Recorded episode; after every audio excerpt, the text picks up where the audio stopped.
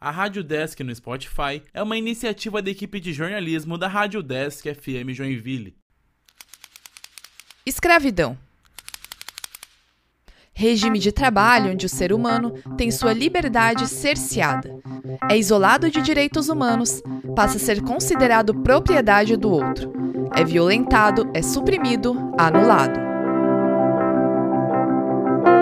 Costuma-se dizer que o Brasil foi descoberto. Mas antes dos europeus chegarem aqui, nossas terras já eram habitadas pelos povos indígenas. Povos plurais com múltiplas origens, práticas culturais distintas entre eles e diferentes daquelas conhecidas e vividas pelo homem branco. No mês de abril existem algumas datas que nos relembram sobre a existência dos povos indígenas. Entretanto, essas datas também são marcadas por estereótipos e preconceitos, que reforçam as violências que sofrem desde a época da colonização. Impedidos de exercer sua própria cultura, os povos originários começaram a ser vistos como propriedades, foram escravizados, anulados. A colonização forçou ao indígena a forma de viver do homem branco, uma forma mercantilista e que buscava o lucro sobre tudo o que poderia ser explorado. Os europeus ignoraram as relações deles com a terra e a sua própria forma de trabalho, que busca a subsistência coletiva e o respeito à natureza.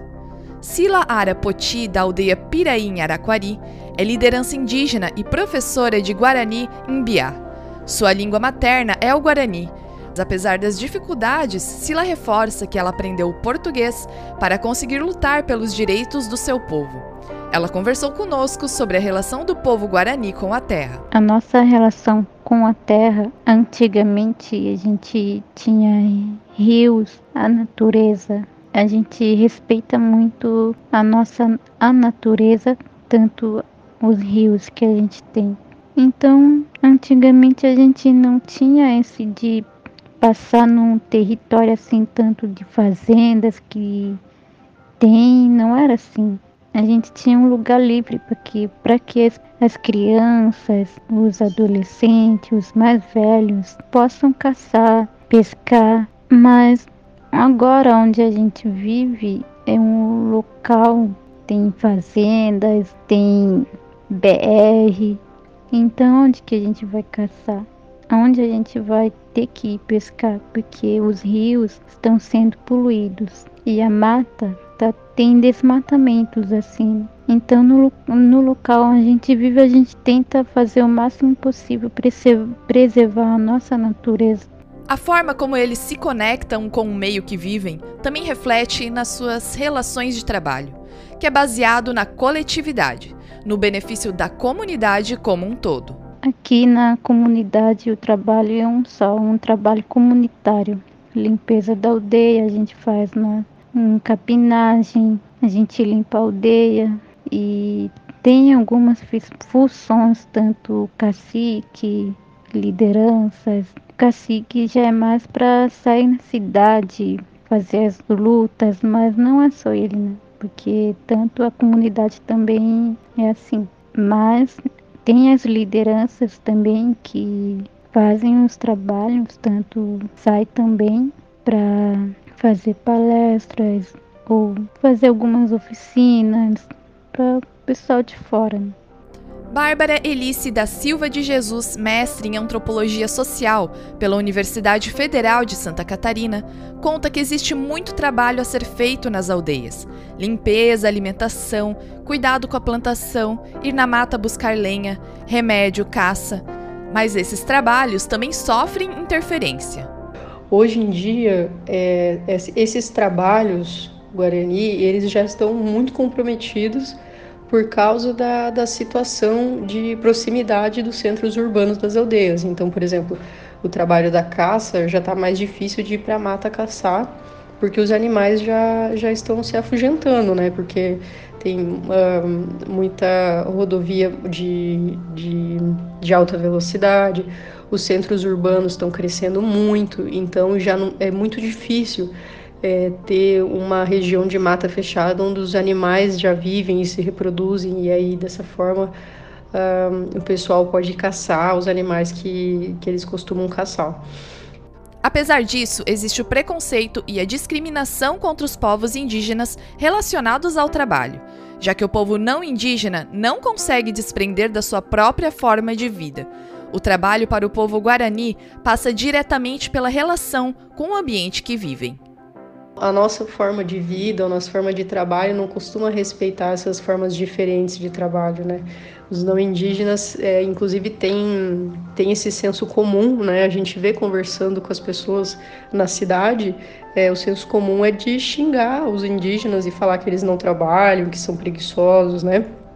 Esse é um estereótipo que está muito presente no imaginário do, do não indígena, mas isso na verdade é uma mentira, né? Que, que se propaga com a finalidade de, de, de fortalecer o preconceito contra os povos indígenas, né?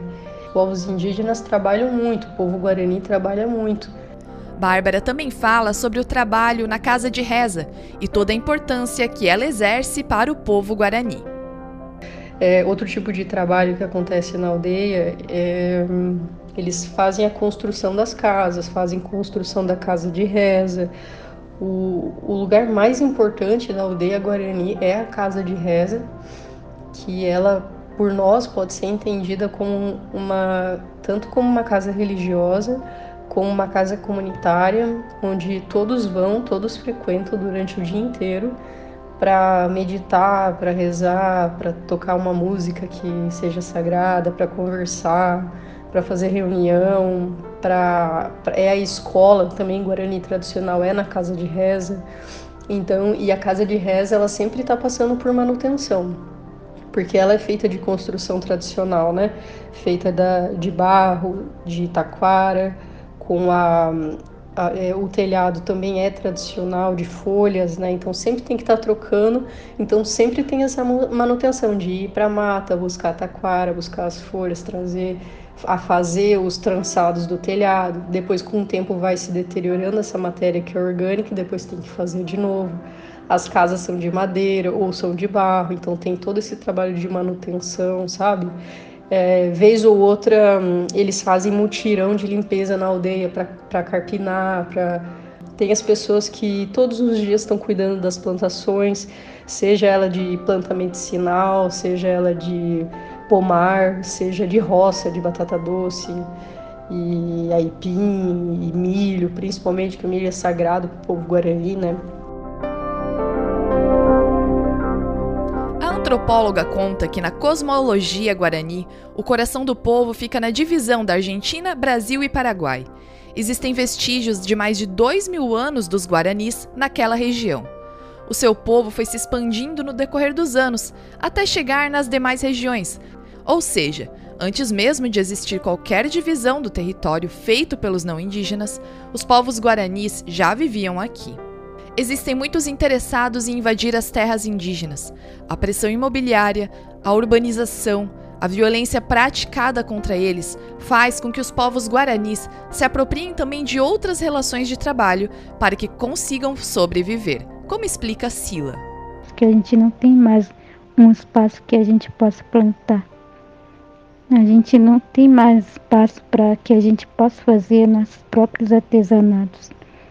E artesanatos não era feito para vender, mas agora é obrigado a gente fazer os artesanatos e ir na cidade vender, porque é agora é a nossa renda. Bárbara também reforça as dificuldades em manter os trabalhos da aldeia. Então já é difícil ir para a mata caçar. Também já é difícil é, fazer roças que alimentem a comunidade toda. As comunidades, por exemplo, tem uma aqui, a Piraí, ela tem mais ou menos 150 pessoas. Então é uma roça que precisa ser grande até, né? Para poder manter. Só que o solo na aldeia já está muito empobrecido, porque já tem muita monocultura em volta, muita poluição de rio. Então o solo já não tem tantos nutrientes para fazer uma, uma boa roça que alimente as crianças, que alimente os adultos, os mais velhos, né? E e fora isso tem também as invasões, né? Então tem uma sobreposição muito grande de, de fazendas e empresas em cima dos territórios indígenas. Então é muito difícil manter esse cotidiano de trabalho. Então, por causa disso, os mais jovens têm buscado emprego em, em lugares próximos das aldeias. Tem se buscado assim alternativas para conseguir ir no mercado e comprar alimento. Né? Mas claro, tudo isso sempre é um desafio e aí sempre esse jovem vai ter que sair da sua aldeia, vai ter que falar em outra língua que é a língua portuguesa. Então tem esse tipo de relação de trabalho também que é intercultural, né, hoje. Para Bárbara, não podemos esquecer que o povo guarani sofreu muito com a colonização. Historicamente, eles passaram por séculos de violência, onde foram impedidos de falar até sua própria língua. Apesar disso, eles seguem na resistência pela sua cultura até hoje. Nesse sentido, o Juruá, que é como os povos guaranis chamam nós, os povos não indígenas, tem importante papel de se educar, de olhar para si e entender que existem diferentes formas de se viver no mundo. É respeitar, respeitar a forma de vida, de fazer política dos povos indígenas, respeitar a língua e a existência daqueles que vivem aqui muito antes de qualquer outro. Não indígenas tiraram toda nossa terra que a gente tinha, que estão já destruindo tudo. Agora é importante que os não indígenas vejam também como possam ajudar. Né? É importante o Juruá vir na aldeia e conhecer e poder ajudar nas coisas que a gente precisa. É uma obrigação, né? A gente não precisava de nada, mas agora a gente precisa. Bárbara Siemientkowski para a Rádio Desk Joinville.